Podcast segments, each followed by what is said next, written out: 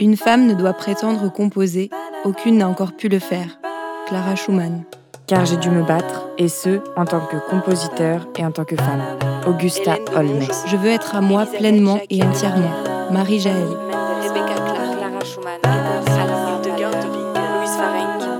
Je commence à publier.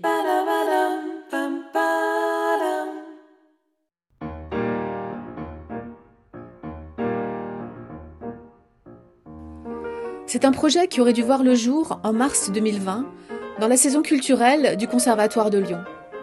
Un projet autour des compositrices, inscrit dans la programmation culturelle de la ville de Lyon aux alentours du 8 mars, Journée internationale des droits des femmes. Avec des concerts, des ateliers conférences, des rencontres, une folle journée pour découvrir des compositrices que l'histoire de la musique a longtemps marginalisées, effacées, oubliées. Pour comprendre combien d'interdits elles ont dû braver et combien d'obstacles elles ont dû surmonter pour faire entendre leur musique. Pour questionner la place des créatrices dans le paysage musical contemporain. Pour faire entendre aussi de jeunes femmes artistes, étudiantes au conservatoire, compositrices ou improvisatrices aux parcours éclectiques, en musique actuelle, jazz, électroacoustique ou classique. C'est un projet qui aurait dû voir le jour en mars 2020, au premier jour du premier confinement. Les concerts ont été annulés, le projet reporté. Nous sommes début 2021. Le projet est relancé, les salles ont été réservées, mais l'incertitude est là, sans cesse renouvelée. Et avec elle, l'impossibilité toujours, sur une scène, devant un public, sans contrainte, de jouer et de partager. D'où la nécessité de chercher d'autres formes d'expression de contourner ces empêchements auxquels nous sommes toutes et tous confrontés. Pour faire exister ce projet, redonner sa place au jeu, à la création musicale, à l'aventure collective. Merci à Jeanne qui m'a soufflé l'idée d'un podcast. Souvent, Femmes composent, un podcast écrit et réalisé par Anne Morvan avec les étudiants, étudiantes, enseignants et enseignantes du Conservatoire de Lyon. 1% de compositrices programmées dans le spectacle vivant. C'est ce que je découvre en 2014 dans la troisième édition de Où sont les femmes, une étude pilotée par la SACD, le mouvement HF et le laboratoire de l'égalité. Je réalise soudain que je n'ai jamais joué l'œuvre d'une femme durant toutes mes études de piano. J'ai le lointain souvenir de Germaine Taillefer du groupe des Six, évoqué lors d'un cours d'histoire de la musique, sans pour autant l'avoir écouté. Depuis le début de ma vie de musicienne professionnelle, pianiste, accompagnatrice et enseignante, je n'ai croisé que peu de fois le chemin de compositrice, et je n'avais jusque-là jamais pris conscience de leur absence. Mes interrogations sur les raisons de cet effacement sont venues rencontrer celles d'une violoncelliste qui, du haut de ses onze ans, un jour à la fin d'un cours, m'a demandé mais les compositrices, ça existe? Pour répondre à cette question, je vous propose de retrouver des étudiants et étudiantes des classes de culture musicale, chant et instruments du Conservatoire de Lyon, avec la complicité de leurs professeurs, mais aussi d'autres invités que nous découvrirons ensemble. Les compositrices n'existent pas. C'est ce qu'on pourrait se dire en regardant l'histoire de la musique. Et les rares compositrices que l'on peut connaître font figure de cas particuliers ou de phénomènes hors normes. A l'inverse, on considère le génie comme essentiellement masculin. L'histoire est sexiste jusque dans le travail des musicographes, puis des musicologues. Et ce poids a pesé sur les compositrices à toutes les époques, de façon plus ou moins importante. Pourtant, si on regarde l'histoire de la musique dans les détails, on se rend compte que les musiciennes, et notamment les compositrices, sont présentes dès les débuts de la musique. Si on a le souvenir de la poétesse et musicienne Sappho dans l'Antiquité, ou de l'abbesse Hildegarde de Bingen au Moyen Âge, les premières compositrices à avoir fait l'objet d'études sont des compositrices baroques et romantiques. Parmi elles, on retrouve Elisabeth Jacquet de la Guerre en France et Francesca Caccini en Italie. Et pour les compositrices contemporaines de la fin du XVIIIe et du XIXe siècle, ce sont Hélène de Montgeroux à la fin de sa vie, puis Louise Farinck.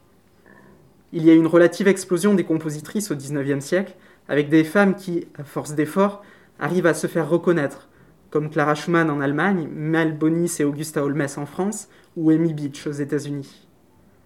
Elles obtiennent un statut de plus en plus affirmé, jusqu'à Lily Boulanger qui obtient le premier prix du Grand Prix de Rome. Mais à la fin du XIXe et au début du XXe siècle, on assiste à un retour en force de l'occultation des femmes dans la musique, qui sont alors jugées indésirables. Cette représentation des compositrices s'amenuise durant tout le XXe siècle jusqu'à nos jours, où elle se refait plus présente avec les changements sociétaux actuels. Pourtant, le XXe puis le XXIe siècle sont aussi très riches en compositrices, avec des noms tels que ceux des sœurs Boulanger, Germaine Taillefer, Betsy Jolas, Michel Reverdy, Kaya Sahariao, Edith Cana de et plus récemment Camille Pépin. Mais les problématiques n'ont pas changé entre-temps et les difficultés sont aussi restées les mêmes. La composition n'est pas un art où les femmes ont leur place. Et pour cause, l'occultation des compositrices empêche celles qui souhaitent le devenir de se trouver des modèles. Même Clara Schumann l'affirme dans ses lettres. De nos jours, la représentation des compositrices se fait plus présente, avec une résurgence de l'histoire des différentes compositrices et grâce au mouvement féministe.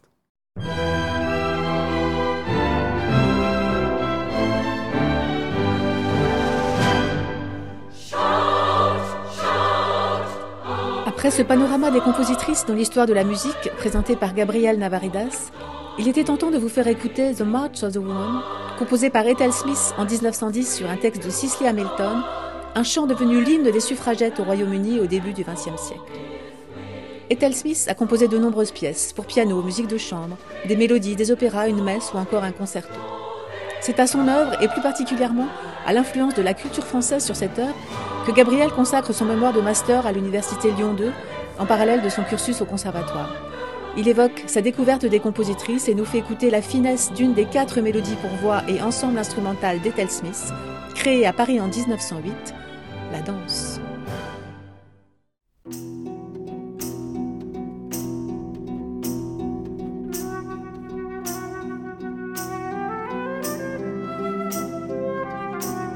J'ai commencé à m'intéresser à la question euh, il y a 5 ans, en regardant une vidéo YouTube tout simplement qui parlait de compositrices. Au bout d'un moment, j'ai mis pause et je me suis dit, mais si moi, en tant que musicien, on me posait la question en fait de savoir si je connaissais des compositrices, je pourrais pas en citer en fait. C'était pas normal, il y avait quelque chose qui clochait. Donc j'ai commencé à défricher, à chercher pourquoi les compositrices euh, paraissaient aussi peu nombreuses, euh, pourquoi elles étaient aussi peu reconnues. Et oui, j'apprécie toujours de pouvoir un petit peu euh, travailler la matière pianistique des œuvres de compositrices.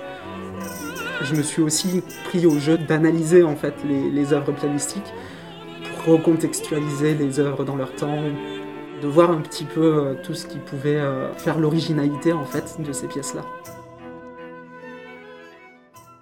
C'est Melida Paulsen qui interprétait cette mélodie avec l'ensemble instrumental dirigé par Johannes Schmeller, un extrait d'un enregistrement du label Troubadisc. Pour commencer cette série de portraits de compositrices, je suis allée rencontrer Claire Laplace, Claire est pianiste. Ancienne étudiante du conservatoire, elle s'est formée par la suite au CNSMD de Lyon, dans les classes de piano et de culture musicale. Elle est aujourd'hui professeure de culture musicale au Conservatoire de Grenoble et poursuit en parallèle des activités de concertiste. Elle a développé une réflexion longue sur sa pratique instrumentale, convaincue que la musicologie doit nourrir et enrichir l'interprétation. Elle nous emmène sur les traces d'Hélène de Mongeroux, compositrice française de la fin du XVIIIe siècle. Cela fait maintenant plus de dix ans que je connais l'existence d'Hélène, grâce aux cours d'histoire de la musique que donnait Jérôme Dorival ici au Conservatoire de Lyon, et dans lesquels il avait à cœur de faire entendre à tous ses élèves la musique des compositrices. À ce moment-là, c'étaient les œuvres d'Elisabeth Jacquet de la Guerre, de Louise Faringue, de Mel Bonis et bien d'autres qui venaient faire exister le monde des compositrices aux jeunes oreilles des étudiants. Jérôme Dorival est l'historien grâce auquel on s'intéresse à nouveau aujourd'hui à la vie et à l'œuvre d'Hélène de Mongeroux, et c'est lui qui a publié en 2006 l'ouvrage de référence qu'il lui a consacré sous le beau titre de La Marquise et la Marseillaise. J'aimerais vous raconter à ma façon Hélène, son piano, sa musique, sa vie romanesque. Il y avait une époque où Hélène était connue, reconnue. C'était au tournant du XVIIIe et du XIXe siècle. Elle fréquentait du bon monde, des politiciens, des femmes de lettres, des artistes de tous les domaines. Elle était admirée, reconnue pour ses talents de musicienne, de pianiste, d'improvisatrice. Elle jouait pour un public choisi, et non pas pour des salles de spectacle où l'on paye sa place. C'était avant la Révolution française, et en ce temps-là, il était inenvisageable de monnayer son talon lorsqu'on était noble. Et noble, elle l'était, Hélène, car elle avait épousé le marquis de Montgeroux. Elle était donc devenue marquise, évoluant entre Paris et le château de Montgeroux, situé dans le Val d'Oise, où elle vivait une vie confortable, festive et sûrement créative aussi.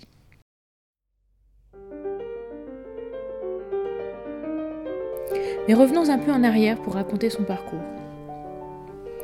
Elle est née à Lyon en 1764. C'était une enfant prodige qui grandit en même temps que son instrument, le pianoforte. Et cet instrument se développe aussi, autant qu'elle, sous les outils et les innovations des facteurs de pianoforte. Elle apprend le clavecin, certainement, mais c'est vraiment le piano qui va l'accompagner toute sa vie, et elle va assez rapidement en acquérir une maîtrise qui impressionne ses professeurs. Quelques années plus tard, sa famille part s'installer à Paris, et elle évolue dans les salons lettrés au milieu de personnalités marquantes. Hélène de Montgeroux improvise, fait chanter le piano sous ses doigts, fait l'admiration de ceux qui l'entendent. Elle crée. Elle compose aussi des sonates pour piano notamment, dont plusieurs opus sont publiés avant la Révolution. Ce sont des sonates de facture classique en trois mouvements qui reprennent des formes traditionnelles, mais dont certaines audaces harmoniques montrent une plume de compositrice affûtée et de belles idées mélodiques. Hélène de Montgeroux est une pionnière. Elle est surtout la première femme à enseigner le piano au Conservatoire de Paris à sa création en 1795, et ça c'est remarquable. Seule femme parmi douze hommes. Son grade pédagogique montre l'ampleur de la reconnaissance que l'institution lui porte. En ce temps-là, les cours sont évidemment différenciés en classes pour les hommes et pour les femmes, et Hélène de Montgeroux est nommée professeure de premier grade, chargée d'une classe de piano homme. Elle enseigne pour l'institution pendant trois ans à l'ouverture des portes de l'établissement en 1796, avant de démissionner pour des raisons de santé. Comment en est-elle arrivée à enseigner au Conservatoire de Paris, fraîchement créé? Pour le savoir, il faut revenir un peu en arrière encore et comprendre que lorsque la Révolution gronde, Hélène de Montgeroux, comme une partie de la noblesse française, craint pour sa tête. C'est un événement qui sera raconté plus tard et qui va constituer un récit quasi mythique associé à Montgeroux qu'il faut retracer. Pendant la période de la Terreur, où la monarchie vacille et où la République frémit, le marquis de Montgeroux, son mari donc, fait partie d'une mission diplomatique qui semble avoir pour but de permettre de sauver la tête de Marie-Antoinette, reine de France. Pour cela, des diplomates, leurs épouses, quittent la France et cherchent à se rendre en Italie, en passant par les Alpes et par la Suisse. Mais leur mission est interceptée par des soldats autrichiens et l'équipage est arrêté violemment. Le marquis mourra d'ailleurs dans les prisons autrichiennes à Mantoue en Italie peu de temps après, et Hélène de Montgeroux rentrera en France démunie, malmenée et certainement traumatisée. Elle est jugée ensuite comme beaucoup de nobles, accusée d'avoir voulu fuir la France. Elle est incarcérée à la conciergerie à Paris, c'est la prison dans laquelle Marie-Antoinette attend elle aussi son procès avant de passer à l'échafaud. Au moment du procès de Montgeroux, elle bénéficie d'une aide précieuse, un ami de son réseau social parisien, Bernard Sarrette, administrateur, mais surtout, il est la personne chargée de la fondation d'un Institut national de musique, projet auquel il travaille depuis quelques années. Ce sera le futur conservatoire.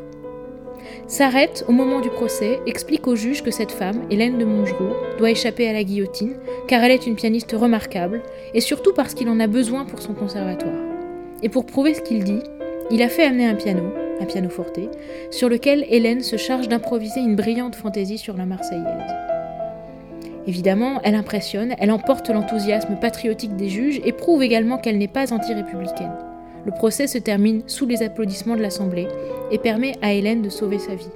Malheureusement, on n'a pas de traces de cette musique-là, la partition n'a pas été écrite et encore moins imprimée, éditée. Au conservatoire, il est facile d'imaginer que Montgeroux était une pédagogue formidable. Sa réputation pédagogique était d'ailleurs établie bien avant la Révolution, où l'on disait qu'elle était le plus grand professeur de piano qui exista alors en France. Mais pour en mesurer euh, l'étendue de son talent pédagogique, nous avons une trace monumentale vraiment. Son cours complet pour le piano forte, publié en 1816 chez un éditeur français, probablement composé au fil des années précédentes et largement nourri de sa pratique pédagogique tout autant que de sa pratique de pianiste improvisatrice. C'est un formidable outil d'apprentissage du piano, en trois volumes, plusieurs centaines de pages, et qui vise à former des musiciens complets, sachant évidemment maîtriser leurs dix doigts, mais construisant surtout des oreilles intelligentes. Hélène de Montgeroux propose, dans un premier volume, 973 exercices qui font le tour des gestes pianistiques pour développer une mécanique fiable, solide, endurante. Avant de s'attaquer au deuxième volume, elle précise que l'élève doit travailler les suites de Handel écrites pour clavecin et les maîtriser. Et c'est déjà pas rien. Ensuite, dans les deux volumes, numéro 2 et 3, elle propose sa propre musique au travers de 114 études, 3 fugues, des thèmes variés et une fantaisie.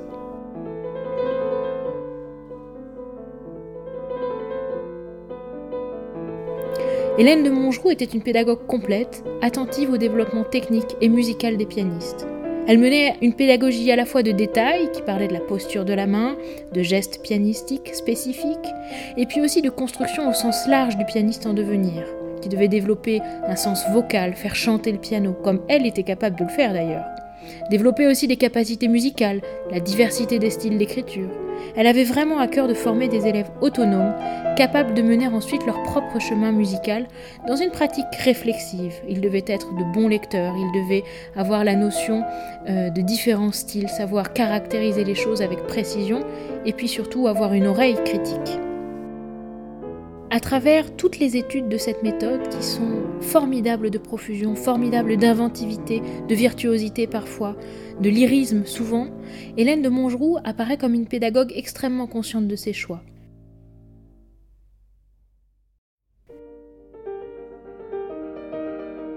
Hélène de Mongeroux est une romantique aussi dans l'écriture qu'elle développe. Elle fourmille d'idées, et on sent dans sa musique l'intensité de l'expression et les nombreuses qualités d'une compositrice affirmée. Malheureusement, aussi belles que peuvent être les pièces du cours complet, la littérature pédagogique n'est pas destinée au concert, et les études de Mongeroux ont ainsi échappé à une diffusion qui aurait certainement permis d'éviter l'oubli tragique dans lequel elle est tombée. Le 19e siècle est quand même une époque qui pèse lourd sur les trajectoires féminines, la société de l'époque de plus en plus patriarcale voulait souvent assigner les femmes à des rôles uniquement dans la sphère privée et les éloigner de la création. On ne connaît pas d'autres publications d'Hélène de Mongeroux après son cours complet en 1816, mais cela ne veut pas dire qu'il n'y en a pas eu. Il faut continuer à chercher dans les archives de son temps les traces de ses passages, de ses rencontres et de l'impact qu'elle a pu avoir sur ses contemporains. Au début des années 1830, Hélène de Mongeroux s'installe en Italie. C'est une dame âgée qui ne joue plus depuis quelque temps à cause d'une santé déclinante. Au même moment, ailleurs, les musiciens romantiques sont jeunes et fougueux et le répertoire de piano prend une place centrale dans la vie musicale. Félix Mendelssohn, Clara Schumann, Franz Liszt et de nombreux autres musiciens donnent des concerts dans toute l'Europe. Mongeroux, elle, termine sa vie à Florence en 1836. Depuis sa redécouverte, il y a eu des enregistrements, de plus en plus de concerts, des conférences, un documentaire, des partitions rééditées. Il y aurait encore beaucoup à raconter pour faire connaître l'histoire de sa vie et son œuvre, et beaucoup de recherches à mener pour mieux comprendre l'histoire de sa musique.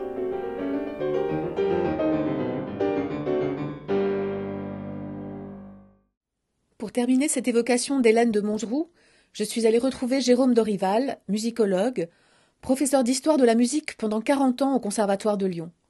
En 2006, à une époque où on parlait encore très peu des compositrices, il a publié une biographie d'Hélène de Mongeroux, évoquée par Claire Laplace dans son portrait, aboutissement de longues recherches. Je l'ai rencontré chez lui, il m'a montré une édition rare du cours complet de piano, et je lui ai demandé de quand datait sa rencontre avec les compositrices. Je connaissais depuis euh, mes études au Conservatoire de Paris. Euh, J'en suis sorti en 75. Je connaissais les œuvres de Clara Schumann, peut-être une ou deux œuvres de Fanny Mendelssohn et puis euh, Alma Mahler. On retrouvait toujours ces trois noms. Comme par hasard, des femmes dont le patronyme est célèbre. Mais les autres, euh, à peu près pas.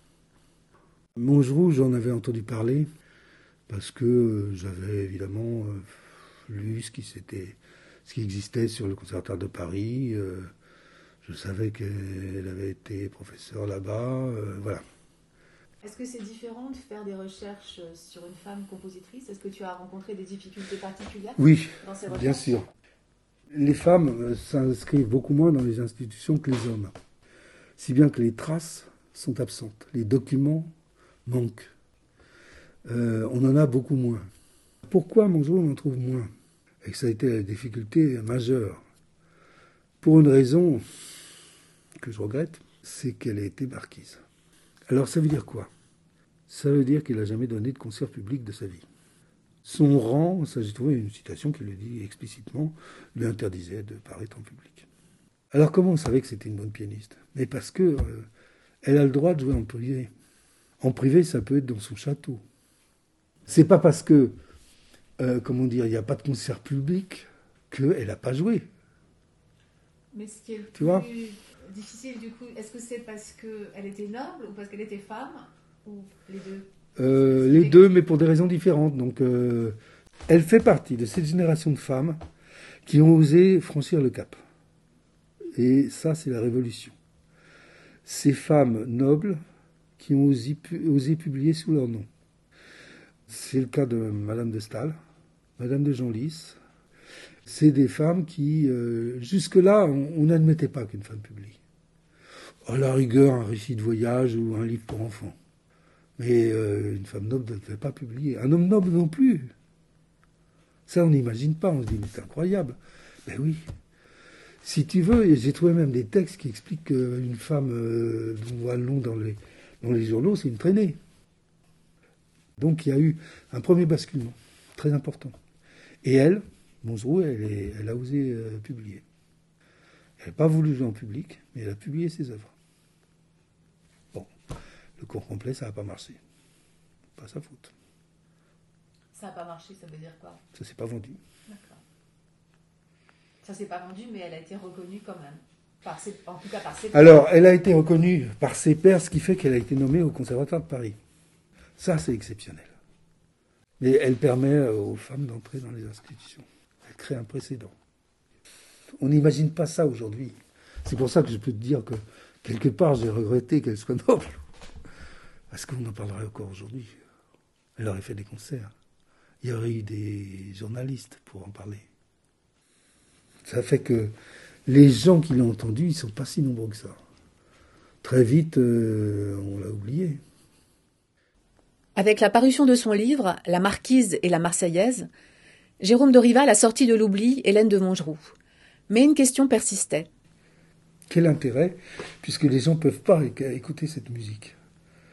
Moi, j'avais pu écouter, grâce à Bruno Robillard. Je me suis dit, mais c'est pas possible. Donc, que tu avais trouvé les partitions Ah ben, j'avais tout euh, sous forme euh, de photocopie. euh, j'avais photocopié à la BN, à la BNF. Donc euh, j'avais montré un certain nombre d'études à Bruno Robillard et j'ai alors j'ai contacté les boîtes de disques. Ils m'ont tous rayonné. Ça les intéressait pas. Alors ben, j'ai engagé Bruno. J'ai engagé euh, Alain Penet. On a pris le piano de Bruno, c'était pas ce qu'il y avait de mieux, c'était un, pi- un piano Feuerich, bon. Et on a fait le disque. Quand je l'ai eu fini, j'ai eu le- la matrice, j'ai rencontré le, directeur d'une petite boîte qui s'appelle Hortus, qui a écouté, qui m'a dit ben, je prends. Bon, ça lui a rien coûté, je lui ai donné le truc. En échange, il m'a donné euh, 100 exemplaires. Et il y a une couverture médiatique, mais incroyable. Alors, ce qu'il y a de très étrange, ils ont probablement été influencés par ce que je disais dans ce livre, mais euh, euh, enfin, c'est les critiques musicaux, ils ont, ils ont des oreilles, ils pouvaient euh, avoir des jugements complètement différents de ce que moi j'avançais. Mais tous, ils ont comparé sa musique. Ils ont presque jamais cité Mozart. Pourtant, elle n'a que 8 ans de moins que Mozart. Ils ont quelquefois cité Beethoven, mais pas souvent. En revanche, ils n'ont pas cessé de la comparer à Schubert, à Schumann, à Mendelssohn, à Chopin, voire à Brahms. C'est des gens qui sont nés 50 ans, 30, euh, 35 ans ou 50 ans après elle. Donc ça pose, ça pose une question incroyable. C'est sur cette question, à débattre, que nous quittons Hélène de Montgeroux pour une autre compositrice française, Cécile Chaminade, pianiste elle aussi, comme de nombreuses compositrices du XIXe, Clara Schumann, Fanny Hensel Mendelssohn, Louise Farinck ou encore Marie Jaël. La sociologue Yastin Travet a analysé les différentes images et représentations sociales que véhiculent les instruments de musique selon les époques. Elle rappelle que les instruments à clavier, et particulièrement le piano, sont perçus comme des instruments saillants tout particulièrement aux demoiselles et aux dames. Contrairement à d'autres jugés inconvenants pour les femmes, ceux qui nécessitent par exemple un contact des lèvres avec une embouchure, ceux qui déforment le visage, ceux qu'on prend à bras le corps ou que l'on tient entre ses jambes. Le piano reste l'instrument par excellence du foyer, de la bourgeoisie, de la jeune fille qui parfait son éducation, puis de l'épouse modèle qui agrémente son salon de musique. Claire Baudin, directrice artistique du Centre Présence Compositrice, relève qu'il est intéressant de poser aussi la question du lien qui existe entre le droit qu'ont eu les femmes ou pas à pratiquer des instruments et lesquels, et les répercussions que ces permissions ou interdictions ont eues sur leur pratique de la composition. Mais revenons à Cécile Chaminade, dont Estelle Genet et Armel Vieux nous racontent le parcours. Cécile Chaminade est née le 8 août 1857 à Batignolles d'une mère pianiste et d'un père directeur de compagnie d'assurance. C'est en lui donnant des cours de musique que sa mère lui découvre un don pianistique. En 1863, Cécile Chaminade rencontre Georges Bizet, qui l'appelle mon petit Mozart et l'encourage à étudier avec Le Coupet, professeur de piano au conservatoire. Cependant, son père refuse, disant que dans la bourgeoisie, les filles sont destinées à être épouses et mères.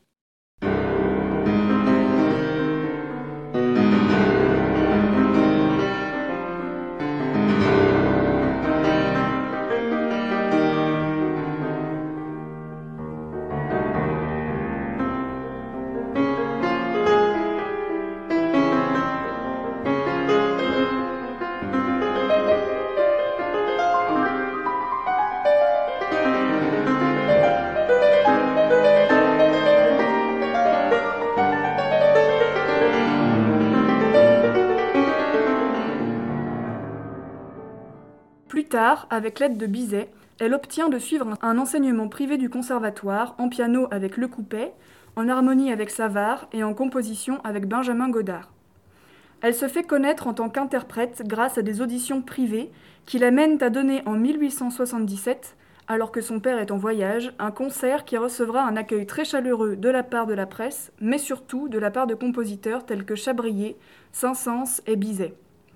Liszt dira même Elle me fait penser à Chopin. Grâce à ce genre de prestations, elle pourra jouer dans de grandes salles à travers toute la France. Dans les années 1890, Chaminade fait plusieurs tournées en Europe, jusqu'en Grèce et en Turquie, mais c'est en Angleterre qu'elle est le plus appréciée. Sa notoriété l'amène aussi à jouer jusqu'en Amérique du Nord en 1907-1908. Elle est également reconnue en tant que compositrice, D'abord par ses professeurs du conservatoire, en 1878, le Coupé organise un concert consacré entièrement à ses œuvres, et Benjamin Godard loue sa jeune élève. Puis ses œuvres, dont celles pour orchestre, bien que peu nombreuses, sont chaleureusement saluées par le public. Parmi les plus appréciés, son ballet Caliroé et sa symphonie lyrique pour chœur et orchestre, Les Amazones, toutes deux créées en 1888. Sa sonate en ut mineur pour piano, dont on a entendu l'extrait tout à l'heure, fait fureur. Et l'une de ses dernières pièces convoquant l'orchestre, le concertino pour flûte, reste encore incontournable dans le répertoire. Elle compose en tout 400 pièces, dont 200 pour piano et 150 mélodies. À cause de la guerre, elle dirige un hôpital et abandonne la musique, bien qu'elle ait dit quelques années auparavant Mon amour, c'est la musique, j'en suis la religieuse, la vestale. Après cette période, elle continue de composer de temps en temps avant de finir sa vie le 13 avril 1944 à Monte-Carlo, presque oubliée. L'extrait de la sonate en do mineur opus 21 était interprété par Louise Schiedel dans un enregistrement de 2003. Nous avons écouté en tout début d'épisode Pierrette, un air de ballet de Cécile Chaminade, joué à quatre mains par Aliénor Lamarca et Ariane Moulin. Nous terminons ce portrait avec la quatrième étude de concert opus 35 par Svetlana Bossi.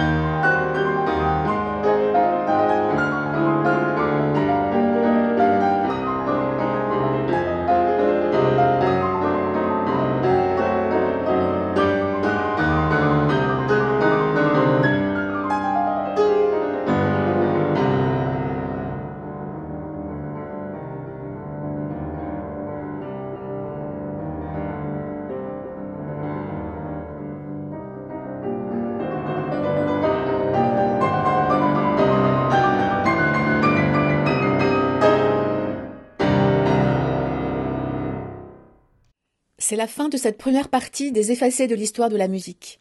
On se retrouve dans le prochain épisode pour la suite avec des portraits de Mel Bonis, Lily Boulanger ou encore la compositrice contemporaine Misato Mochizuki et pour un entretien avec Claire Baudin, directrice artistique du Centre Présence Compositrice.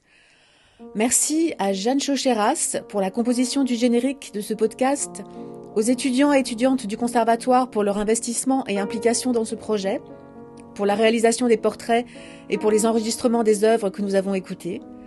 Merci à leurs professeurs Nicolas Minck et Christelle Saussac, aux équipes de la régie, du développement culturel et de la médiathèque. Un grand merci à Jérôme de Rival et Claire Laplace pour leur participation amicale, au festival Présence féminine pour les enregistrements d'Hélène de Mongeroux par Claire Laplace, à Laureline de Deep Bonjour Studio pour la création du visuel de ce podcast, à Raphaël et Alfred pour leur aide technique, enfin merci à Alexandra, Elsa, Françoise, Lou, Mathilde et Nathalie pour leur écoute et toutes nos discussions.